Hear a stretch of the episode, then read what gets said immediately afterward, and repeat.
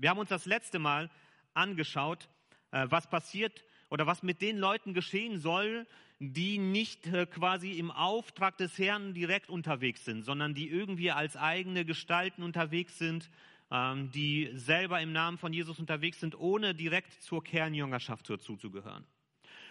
Und Jesus hat seinen Jüngern deutlich gemacht, das ist gut so. Es ist gut, wenn Menschen in meinem Namen unterwegs sind und Gottes neue Welt in diese Welt hineintragen. Und er hat auch deutlich gemacht, wenn diese Menschen euch mit ein bisschen Freundlichkeit begegnen, dann werden diese Menschen großen Lohn erfahren. Im Text heute dreht Jesus den Spieß um und er nimmt die Jünger in die Pflicht. Sie haben auch Verantwortung, wie sie dann wiederum mit anderen umgehen, äh, wie sie auf andere wirken, welche Wirkung sie für andere entfalten. Und ähm, möchte mit euch ähm, den Text für heute anschauen und ich gebe schon mal eine kleine Warnung raus. Der Text, den wir uns heute anschauen werden, ist einer der heftigsten Texte, den wir von Jesus überhaupt haben. Einer, der am meisten wahrscheinlich auch für Kopfschütteln sorgt bei Menschen, die das hören. Und einer der Texte, wo die allerwenigsten erstmal aus dem Bauch heraus sagen würden, das ist von Jesus. Das kann der nicht gesagt haben, ist vielleicht für manche sogar die Reaktion. Also äh, das wird sehr heftig heute. Da möchte ich euch darauf schon mal einstellen. Ähm, und trotzdem ist es wichtig, da sind wichtige Sachen für uns drin, mit denen wir uns beschäftigen sollten, wo wir nicht einfach drüber springen sollen, nur weil sie ein bisschen unangenehm sind. Ich möchte vorlesen aus Markus 9, die Verse 42 bis 50. Ich möchte dich ermutigen, wenn du eine Bibel hast, mit aufzuschlagen, reinzugucken, äh, um selber zu sehen, was da steht. Ich lese aus Markus 9, die Verse 42 bis 50. Da sagt Jesus, wer einen dieser kleinen, unbedeutenden Menschen, die mir vertrauen, zu Fall bringt, für den wäre es noch das Beste, mit einem Mühlstein um den Hals ins Meer geworfen zu werden. Selbst wenn dich deine Hand zur Sünde verführen will, hack sie ab.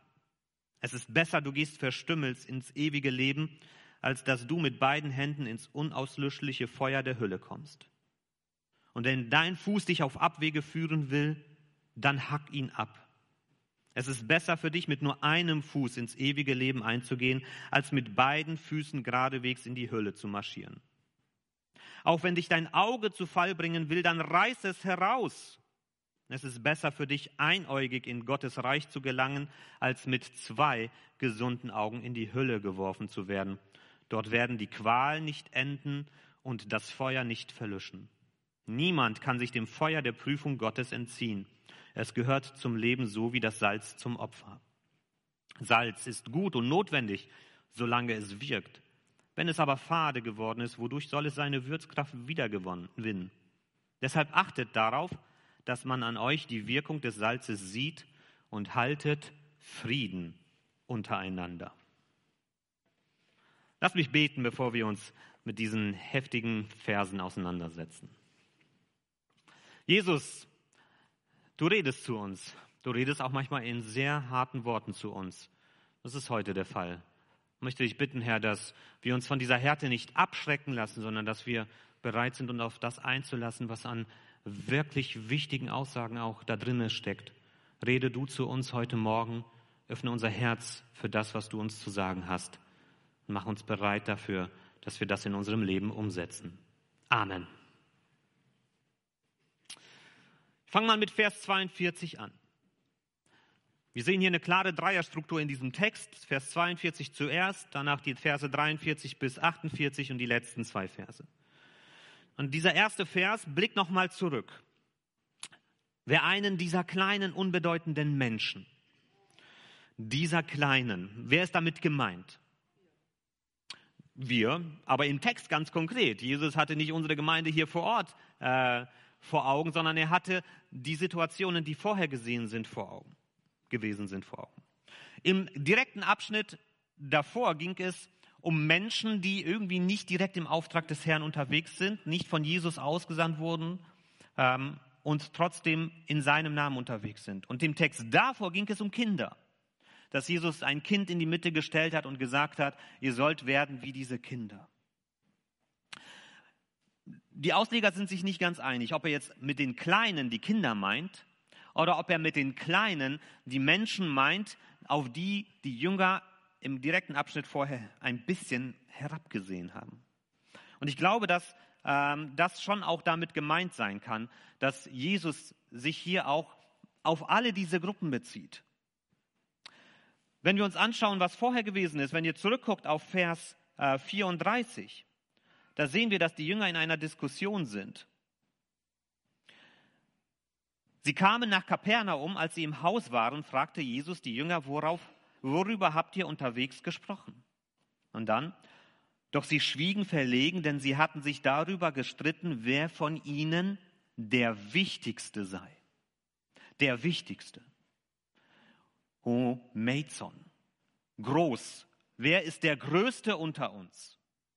Das war das, was die Jünger interessiert hat. Und jetzt kommt Jesus hier und redet stattdessen von den Kleinen, von den Unbedeutenden, von den Mikron, den Kleinen. Und das sind direkte Gegensatzwörter, die wir in Vers 34 und hier sehen. Und ich glaube, da ist die Verbindung, dass ähm, die Jünger diskutieren darüber, wer ist groß und Jesus möchte ein anderes Bild von Größe präsentieren. Größe besteht nicht darin, dass ich mich selbst wichtig nehme, sondern Größe besteht darin, dass ich die Kleinen im Blick habe. Die, die am Rand stehen. Die, die ich eigentlich vielleicht aus menschlicher Sicht für unbedeutend und unwichtig halte. Und Jesus spricht hier eine ganz starke Warnung aus mit denen, die das machen. Was sagt er hier? es ist besser, dass die sich einen Mühlstein um den Hals werfen, als dass sie einen dieser kleinen, unbedeutenden, in den Augen der Jünger, kleinen, unbedeutenden Menschen zu Fall bringt. Ich habe euch mal so einen Mühlstein mitgebracht. Das ist ein Riesending. Es geht hier um Mühlsteine, die nicht mit der Hand betrieben werden, sondern es geht hier um Mühlsteine, die von Eseln ins Drehen gebracht worden sind. Das sind riesige Steindinger. Und das ist natürlich ein ganz krasses Bild, was Jesus hier gebraucht. Wenn so ein Ding dir als Halskette um den Hals hängt und du gehst damit baden, dann sinkst du runter, da hast du keine Chance. Da ist Ende. So ein drastisches Bild gebraucht Jesus. Wenn du dafür sorgst, dass einer dieser Menschen zu Fall kommt, dann solltest du dich besser selbst ertränken. Das Unausgesprochene dahinter ist, äh, als dann Gott zu begegnen und dich zu rechtfertigen für das, was du da angetan hast.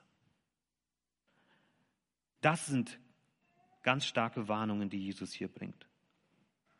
Was bedeutet zu Fall bringen? Zu Fall bringen bedeutet einen Menschen vom Glauben abhalten. Einen Menschen von Jesus wegbringen.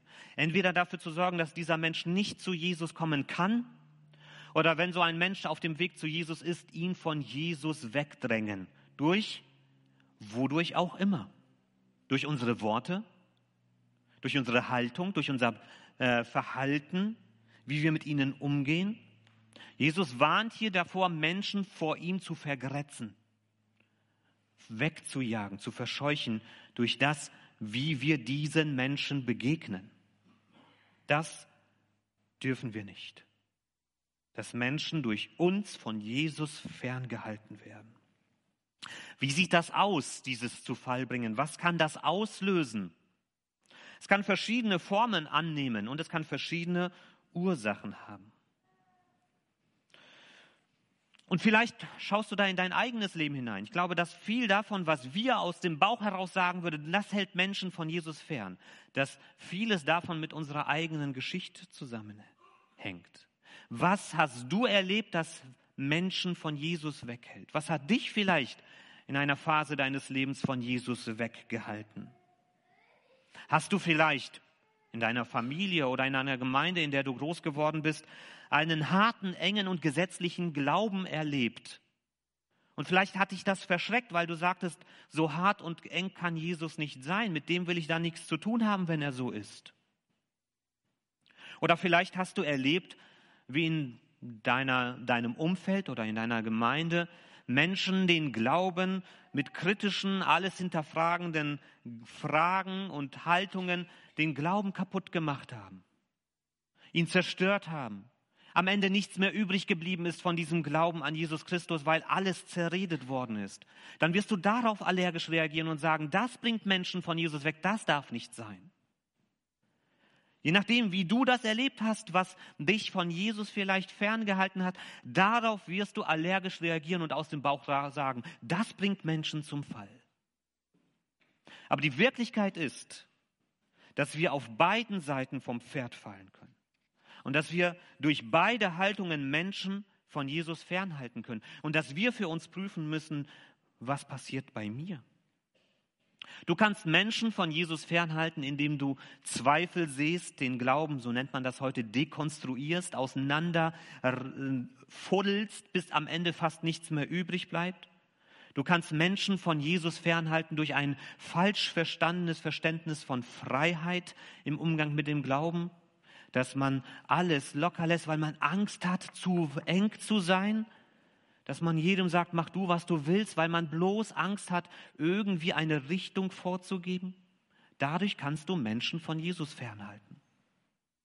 Genauso ist es aber auch, wenn du mit Gesetzlichkeit und Härte agierst, wenn du äh, mit Bibelversen zuballerst, ob die passen oder nicht.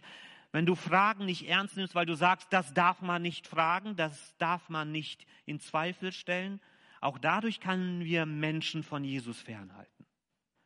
Es ist nicht die eine Sache, die Menschen von Jesus fernhält. Es gibt ganz verschiedene Wege und manchmal scheinen die sich komplett zu widersprechen, aber der Effekt ist der gleiche, dass Menschen von Jesus ferngehalten werden.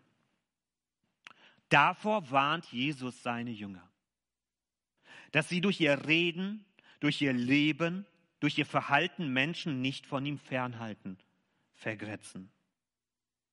Und er wendet hier eben den Blick gerade auf die, die für die Jünger scheinbar unbedeutend sind. Die Kinder scheinbar, die Menschen, die so am Rand stehen. Die Jünger diskutieren darüber, wer der Größte sei. Und wie ich gesagt habe, Jesus macht hier klar, wenn ihr wirklich groß sein wollt, dann nehmt euch selbst nicht so wichtig und nehmt dafür die Menschen um euch herum umso wichtiger. Das ist Größe im Reich Gottes. Sich selbst nicht so wichtig zu nehmen, aber dafür die Menschen um uns herum umso wichtiger. Und wie drücken wir unsere Wertschätzung für die Menschen um uns herum am meisten aus?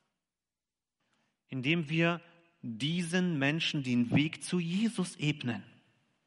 Wenn Jesus für uns wirklich der Sohn Gottes ist, wenn das nicht nur eine Floskel ist, sondern Wirklichkeit, wenn Jesus für uns derjenige ist, der tatsächlich sein Blut am Kreuz vergossen hat, damit wir neues Leben haben dürfen, wenn das nicht nur eine nette Geschichte ist, sondern Wirklichkeit, dann ist der größte Ausdruck von Wertschätzung der, dass wir Menschen den Weg zu diesem Jesus Christus ebnen, damit auch sie erleben dürfen, dass man mit Gott neu anfangen kann, dass auch sie erleben können, dass sie bei Gott Heilung finden und dass auch sie erleben können, dass es bei Gott Wiederherstellung gibt, dass er sich in so Leben investieren möchte und es auf ein gutes Fundament stellen will.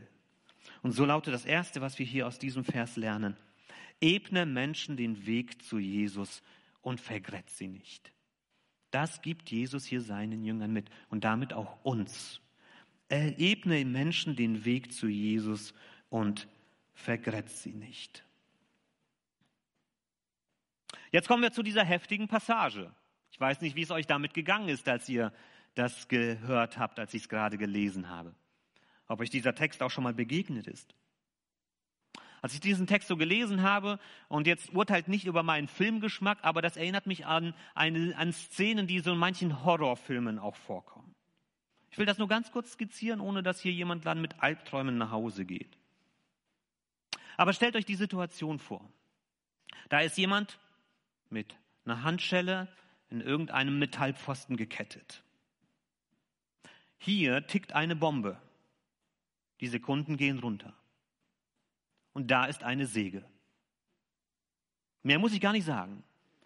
Da laufen Filme im Kopf. Ja, genau, genau diese Reaktion. Diese Szene ist etwas, was uns so packt in unserem Inneren, weil wir uns sehr gut hineinversetzen können.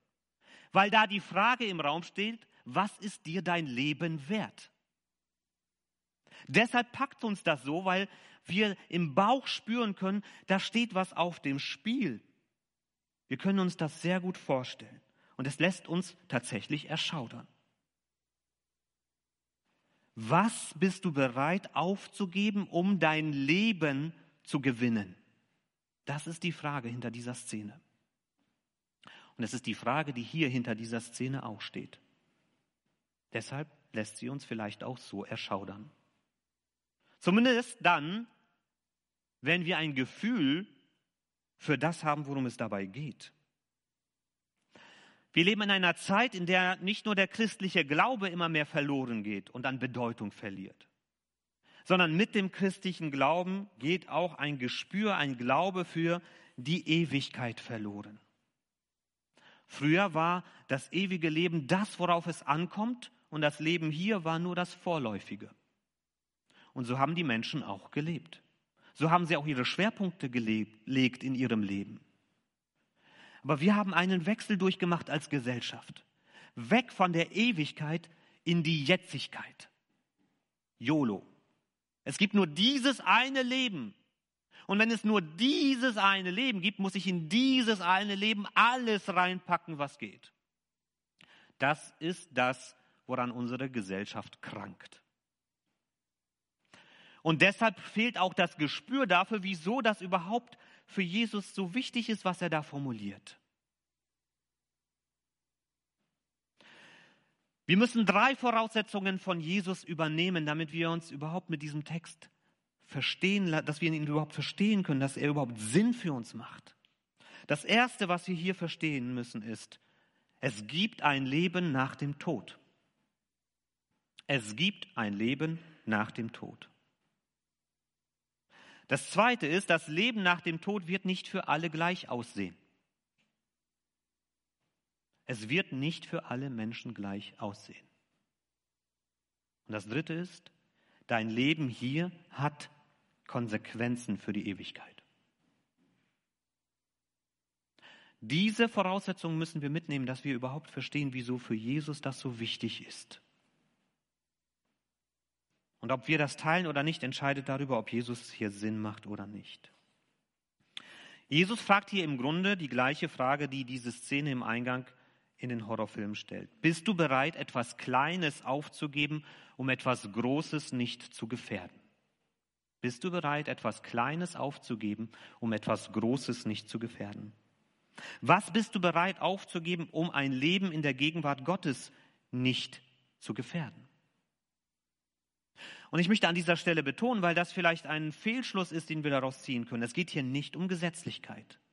Es geht hier nicht darum, dass ich mir meinen Platz im Himmel verdienen muss durch mein Verhalten. Wenn wir uns diesen Text durchsehen, geht es hier nicht darum, dass Gott uns zwingt, Dinge aufzugeben, weil er uns sonst nicht lieb hat. Darum geht es hier nicht. Sondern dass Gott möchte, dass wir bei ihm sind, aber er sieht, dass es Dinge gibt, die uns von ihm fernhalten können. Nicht Gott hält uns fern von sich, sondern wir entfremden uns von Gott, weil wir uns an falsche Dinge in unserem Leben binden. Und genau das will Gott ja nicht. Und deshalb diese drastischen Warnungen. Und die Frage, die sich hier für uns stellen muss, ist, was sind unsere Augen, Hände und Füße, die uns von Gott weghalten? Was ist es in deinem Leben? was die Macht hat, so viel Einfluss zu nehmen, dass es dich von Gottes neuer Welt wegtreibt. Ich habe ein paar Dinge aufgeschrieben. Medienkonsum, das, was du in dich hineingehen lässt. Workaholismus, wie du dich an Arbeit bindest. Drogen, Sex, Freunde, der Wunsch nach Macht und Anerkennung. Auch hier möchte ich nochmal klarstellen, diese Dinge sind überwiegend nicht an sich falsch. Es ist nicht falsch, dass wir Medien konsumieren. Es ist nicht verwerflich, es bringt uns nicht weg von Gottes Reich, wenn wir Fernsehen gucken, Computerspiele spielen, im Internet unterwegs sind. Das ist an sich nicht falsch. Mediensucht, dann wiederum schon. Wenn diese Dinge uns so binden, dass wir von diesen Dingen so geprägt werden, dass wir nicht loslassen können, dass sie unser ganzes Denken und Leben bestimmen. Arbeit ist nicht falsch. Gott hat uns Arbeit als Auftrag mitgegeben. Wir sollen arbeiten. Wir sollen unser Lebensunterhalt verdienen. Arbeit ist nicht falsch. Arbeitssucht schon. Wenn dein ganzes Leben davon geprägt ist, dass du dich durch Arbeit selbst verwirklichen willst. Wenn du dafür deine Familie riskierst und ruinierst. Wenn alles, was du tust, davon geprägt ist, in der Arbeit voranzukommen, Anerkennung zu finden, dann ist das etwas, was dein Leben bestimmt. Alkohol ist an sich nicht falsch. Jesus hat den Alkohol geschenkt bei der Hochzeit zu Kana. Und er wollte, dass die Menschen das genießen. Aber Alkoholsucht ist falsch. Dass der Alkohol und andere Drogen Besitz von unserem Leben ergreifen und alles in unserem Leben dominieren mit all den schädlichen Folgen, die wir davon kennen. Sexualität ist nicht falsch. Gott hat sie uns geschenkt als etwas, an dem wir Freude empfinden dürfen. Aber auch dort kann sie uns in, in Süchte treiben, wo wir dann davon abhängig sind, auch in Pornografie und anderes, was davon ausgeprägt ist, was unser ganzes Leben bestimmt und im Griff hat. Was sind deine Augen, Hände und Füße? Wo merkst du in deinem Leben, dass es Dinge gibt, die dich von dieser Gegenwart Gottes wegtreiben könnten oder schon tun? Welche Dinge nehmen so viel Raum in deinem Leben ein, dass daneben kein Raum mehr für Gott bleibt? Vielleicht gibt es solche Dinge in deinem Leben. Und die Frage ist, bist du bereit, diese aufzugeben, wenn du merkst, dass sie so viel Einfluss auf dich nehmen, dass sie dich von Jesus weghalten? Und da möchte ich dir einen, vielleicht eine Herausforderung mitgeben. Anfang März beginnt die Fastenzeit ist eine Zeit, wo man lernen kann, auf Dinge zu verzichten. Das geht dann bis Ostern oder bis Karfreitag. Und vielleicht ist das eine Zeit, wo du herausfinden kannst, wie viel Macht hat diese eine Sache tatsächlich über mich, indem du für diese begrenzte Zeit versuchst, darauf zu verzichten. Um dann zu erleben, was macht das mit mir, wenn ich das zur Seite lege? Wenn ich das mal nicht an mich heranlasse für 40 Tage.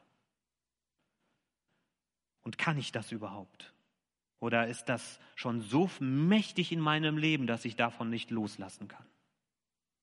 Überleg dir mal, was vielleicht für dich etwas ist, worauf du verzichten musst, um diese Gegenwart Gottes nicht zu verlieren. Nicht, weil er sich von uns wegbewegt, sondern weil diese Dinge dich von ihm wegbewegen. Und so ist das Zweite, was wir hier lernen können. Sei bereit, etwas Geringes aufzugeben, um etwas Großes zu erreichen. Sei bereit, etwas Geringes, und alles in dieser Welt ist geringer als die Gegenwart Gottes. Sei bereit, etwas Geringes aufzugeben, um etwas Großes. Gottes neues Welt, Gottes neues Leben, die Gegenwart Gottes, um das zu erreichen oder nicht zu verlieren. Und dann die letzten zwei Verse. Vers 49, ein schwieriger Vers, wo es auch verschiedene Übersetzungen gibt. Wörtlich steht dort, jeder muss mit Feuer gesalzen werden. Hier wird es übersetzt damit, niemand kann sich dem Feuer der Prüfung Gottes entziehen. Es gehört zum Leben so wie das Salz zum Opfer. Ausleger sind sich uneinig darüber, was genau damit gemeint ist. Manche sehen eine Anspielung auf einen Text aus dem Alten Testament. Ich lese mal vor aus 3. Mose. Da steht, jedes Speiseopfer sollst du salzen und deinem Speiseopfer sollst du das Salz des Bundes deines Gottes nicht fehlen lassen. Jede deine Opfergaben sollst du mit Salz darbringen. Hier finden wir eine ähnliche Bildsprache. Salz und Opfer, das gehört zusammen. Was meint das? Dass es Opfer im Leben gibt, die und dass das Salz dazugehört werden soll. Jeder muss mit Feuer gesalzen werden, als Opfer auch dargebracht werden. Ich versuche das mal für mich so aufzuschlüsseln, wie ich das jetzt hier interpretiere. Es wird Situationen im Leben geben, bei denen wirst du dich entscheiden müssen, wie du mit diesen Situationen umgehst. Und das bedeutet ganz besonders auch im Umgang mit deinen Mitmenschen. Wirst du einen Weg wählen, der mit Gottes Wegen übereinstimmt, oder wirst du diesen Weg nicht wählen? Und dann geht das durch das Feuer, das, was du da entscheidest. Feuer steht hier nicht für Vernichtung, sondern Qualitätskontrolle.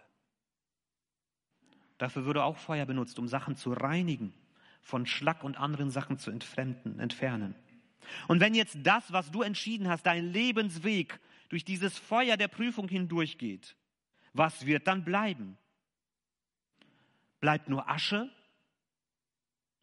die man nicht gebrauchen kann? Oder bleibt dort etwas, was Bestand hat? was Gott mit Freude annehmen kann, wo er sagen kann, das ist gut, was du da entschieden hast. So verstehe ich diese Aussage. Dass unser Leben, das sagt auch Paulus im Römerbrief, ein Opfer sein soll für Gott. Mit allem, was wir tun und denken. Dass wir es ihm hingeben. Und die Frage ist, wenn wir eben Entscheidungen im Leben treffen und es geht durch die Prüfung, durch das Feuer hindurch, bleibt Asche oder bleibt etwas Bestehendes? Diese Fragen müssen wir uns stellen. Was bleibt? Und dann sagt er in Vers 50, Salz ist gut und notwendig, solange es wirkt.